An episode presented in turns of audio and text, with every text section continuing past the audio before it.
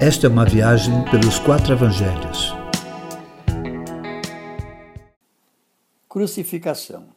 Se aproxima o momento final da vida terrestre de Jesus.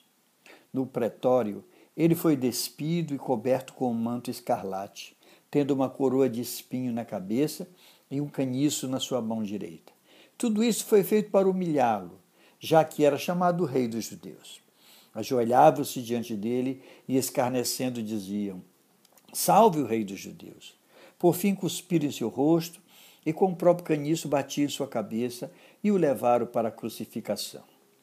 O caminho foi de muita dor e humilhação, mas, como um cordeiro que era, não abriu a sua boca. Jesus nunca saiu em sua própria defesa. Ele sabia em quem confiava. Mulheres que o seguiam nesse caminho e que, por certo, foram alvo da sua compaixão e amor, choravam e lamentavam muito. No entanto, Jesus ainda tinha forças para dizer-lhes que não devia chorar por ele, mas sim pelos seus próprios filhos e por si mesmas. Creio eu que ele fazia alusão às invasões e destruições a que passaria o povo judeu, assim como ao tempo de dor que viria sobre os que o recusaram como o Messias de Deus. Durante seus dias na terra, Jesus não se cercou de gente da elite. Pelo contrário, buscou estar entre os doentes e pecadores, porque essa era a sua missão.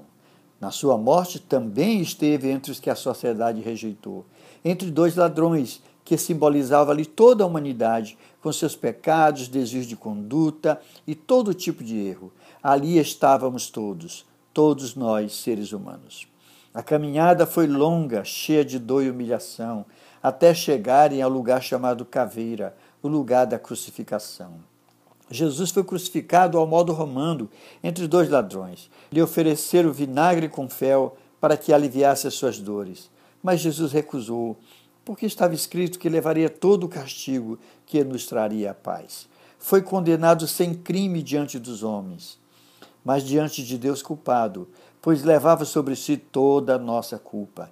Consciente disso, pediu ao Pai pelos que o feriram e o crucificaram, e a todos que em volta dele estavam, incluindo os principais sacerdotes e escribas.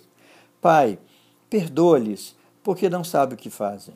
Como cordeiro, não reclamou de sua dor, assim como não nos culpou por tanto sofrimento e humilhação, mas conscientemente levou sobre si toda a nossa culpa. Sobre a cabeça de Jesus foi escrito: Jesus de Nazaré, o Rei dos Judeus. Os sacerdotes não gostaram dessa inscrição, pois denunciava-os como mandante da crucificação. Ficou, portanto, registrado na história que os judeus, através dos seus principais líderes, crucificaram o seu rei. Na cruz, Jesus foi motivo de muito escárnio. Salvou a outros? A si mesmo não pode salvar-se. Se és rei de Israel, desce da cruz. Deus não o ama? Que o livre agora. A tentação do deserto se repetia na vida de Jesus.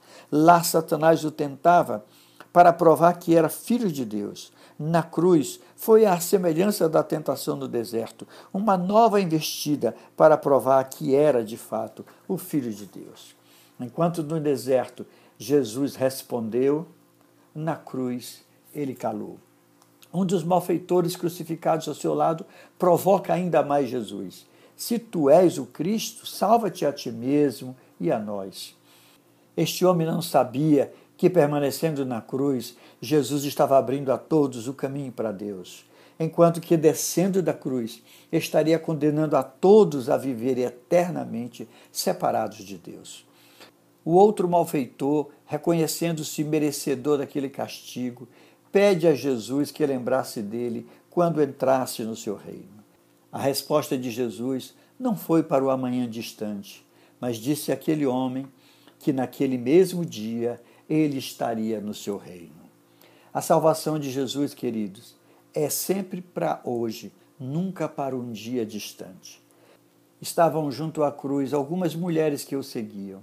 Maria, sua mãe, a irmã dela, Maria, mulher de Clopas, e Maria Madalena. Seu coração, cheio de amor, o leva a entregar a sua mãe aos cuidados do discípulo mais próximo dele, que prontamente a recebeu em sua casa. Mesmo na cruz, a generosidade e o amor do Mestre não sucumbiu às suas dores. É desse jeito.